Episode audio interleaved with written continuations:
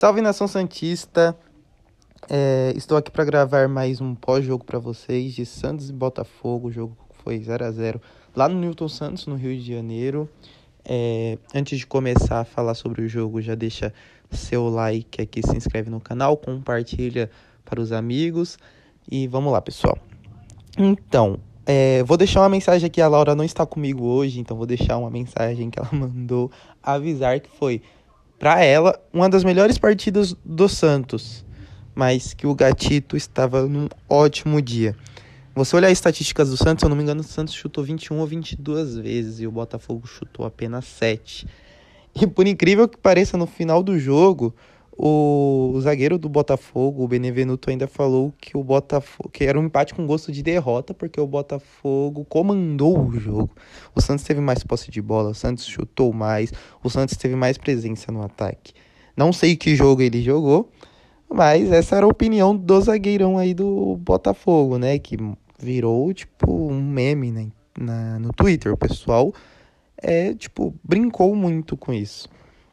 É, o primeiro tempo do Santos e do Botafogo no começo começou um pouquinho equilibrado, depois o Santos começou a dar uns, uns chutes a mais. É, o, o que saiu do Santos mesmo, assim, que sobrepôs o Botafogo foi o segundo tempo. É, que foi quando o Gatito teve mais sequências de chutes. O Arthur Gomes no primeiro tempo fez um bom primeiro tempo, no segundo tempo ele saiu, eu acho que não lembro se foi cansaço, se ele alguma coisa na coxa dele, o músculo, mas é, é desgaste. Ele saiu por desgaste.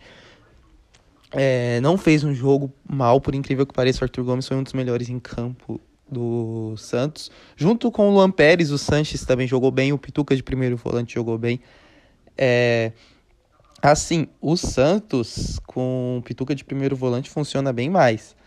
É, entrou com o Jean Mota no meio-campo junto com o Sanches e Pituca. Essa, esse trio tinha jogado contra o Palmeiras ano passado no 2 a 0 do, do Santos na Vila, que foram muito bem. Só que o Jean Mota tava mal, mal. É, por mim, eu tinha iniciado a partida com o Lucas Lourenço, vou insistir nisso, que o Lucas Lourenço tem que jogar, tem que ser esse o trio de meio campo do Santos. O Lucas Lourenço, para mim, infinit, infinitamente melhor que o Jean Mota nessa função. O Jean Mota, tipo, por mais que mostrou um futebol bom com o Sampaoli, para mim ele ainda é um jogador que tem que ser reserva do Santos, pode ajudar no segundo tempo outro, mas para mim ele não é o titular da equipe.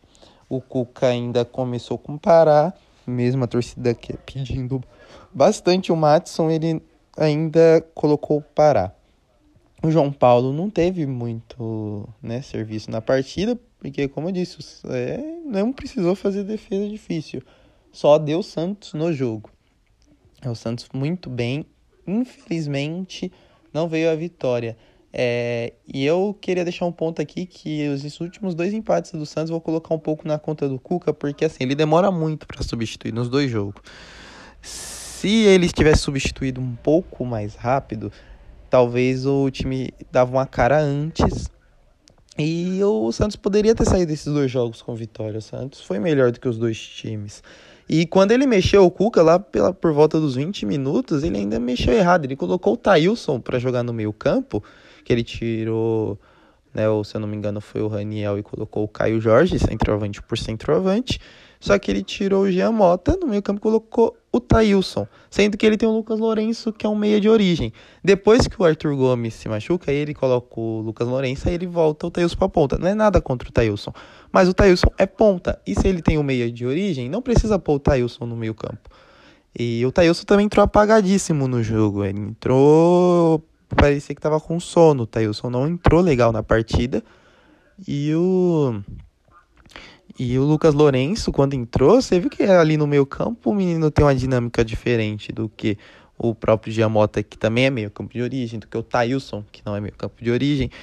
Então, já dá, eu acho que já dá para insistir um pouco mais, colocar, já que não quer começar a titular, põe o Lucas Lourenço já no intervalo, então, ganhando ou perdendo.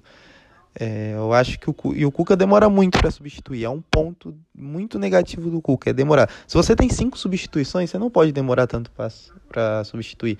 Essas cinco substituições servem para o jogo ficar mais dinâmico, você poder mudar o jogo a hora que você quiser. Mas o Cuca opta por, né, tipo, sempre substituir por volta dos 20 minutos para frente, às vezes nem faz as cinco substituições. É, falando jogadores por posição por posição, como eu disse aqui, o João Paulo é, não teve trabalho, então, tipo, não tem nem como avaliar ele, porque a, a única coisa que eu tenho para falar do João Paulo é as saídas do gol dele muito seguras, só teve uma que ele ficou meio confuso e deu um sustinho, mas assim, ele sai trombando em todo mundo, não tá nem aí, bastante seguro ele na, nessa saída de bola em escanteio, bolas cruzadas na área. É, o Felipe Jonathan fez uma partida ok, é, o Botafogo não tentou muito usufruir das costas dele, já que ele é um cara que sobe muito, como as outras equipes fazem. Teve uma bola nas costas dele lá, que eu até comentei no Twitter. Mas tirando isso, a partida ok do Felipe Jonathan. É, o Pará também é uma partida ok, mas falta muito apoio, falta muito pro Pará. Assim, eu acho que o Matson tá pedindo passagem. É, o Matson ia agregar bem mais do que o Pará na partida. É, por mais que o Pará não comprometeu a equipe, é, o Matson acho que estaria bem melhor nessa partida. É, os dois zagueiros muito bem, muito seguro, principalmente o Luan Pérez, jogou muito o Luan Pérez. No primeiro tempo, ele salvou o Santos muitas vezes do, de não tomar gol. O Luan Pérez foi muito seguro. O, o Veríssimo bem também, mas assim, a partida do Luan Pérez foi muito boa, muito boa mesmo.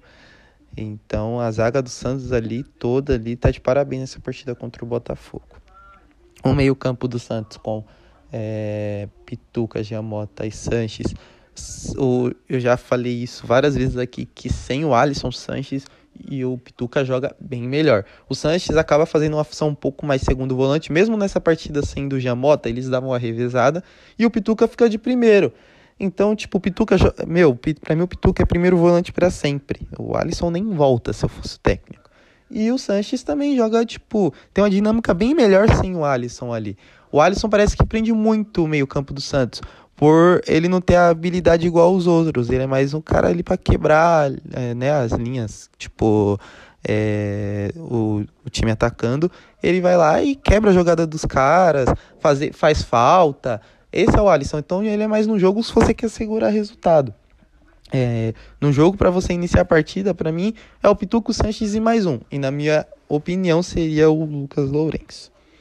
É, no ataque, é, o Marinho, como sempre, buscando jogo, indo, corre para trás, para frente. Tinha hora que ele tava fazendo a função ali do Pará, tirando bola lá atrás. Teve umas jogadas que o Marinho, o Santos perdia a bola lá na frente, quem tava tirando lá atrás é ele. Então, tipo, o o Marinho, por mais que não foi a melhor partida dele, é ele é o cara que se doa ali no time do Santos. É o jogador assim disparado, o melhor jogador do Santos, o que quer jogo, o que quer que o Santos ganhe, o que quer o bem do Santos.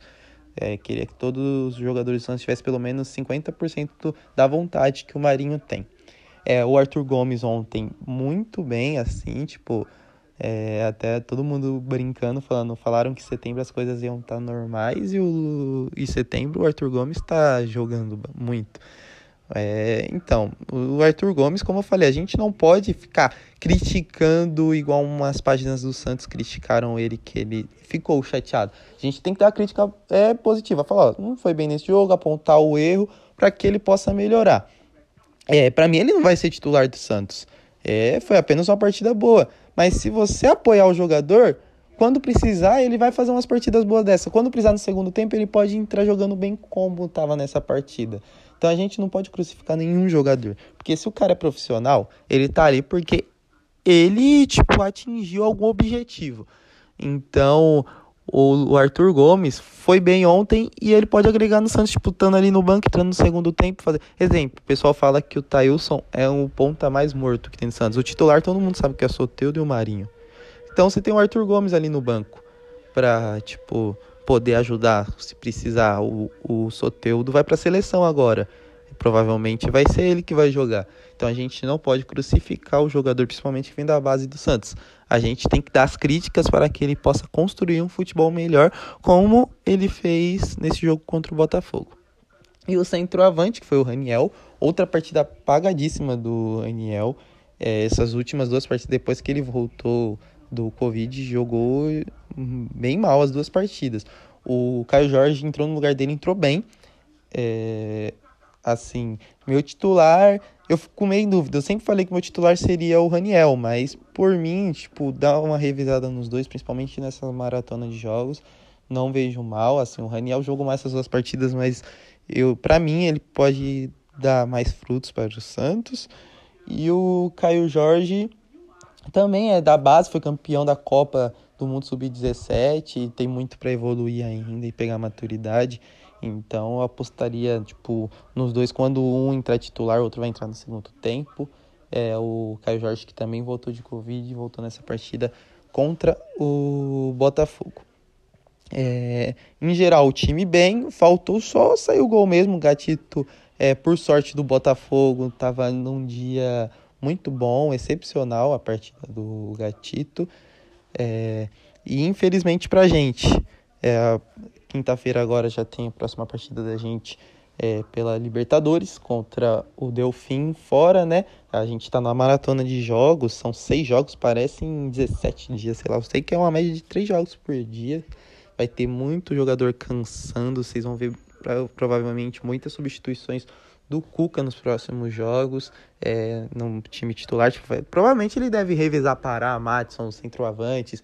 Ou vai chegar uma parte que o Soteudo vai sair, vai pôr o Arthur Gomes. No meio campo ali eu acho que ele vai fazer. Provavelmente ele vai voltar com o Alisson, que o Alisson não joga a próxima partida porque ele tá com canelite.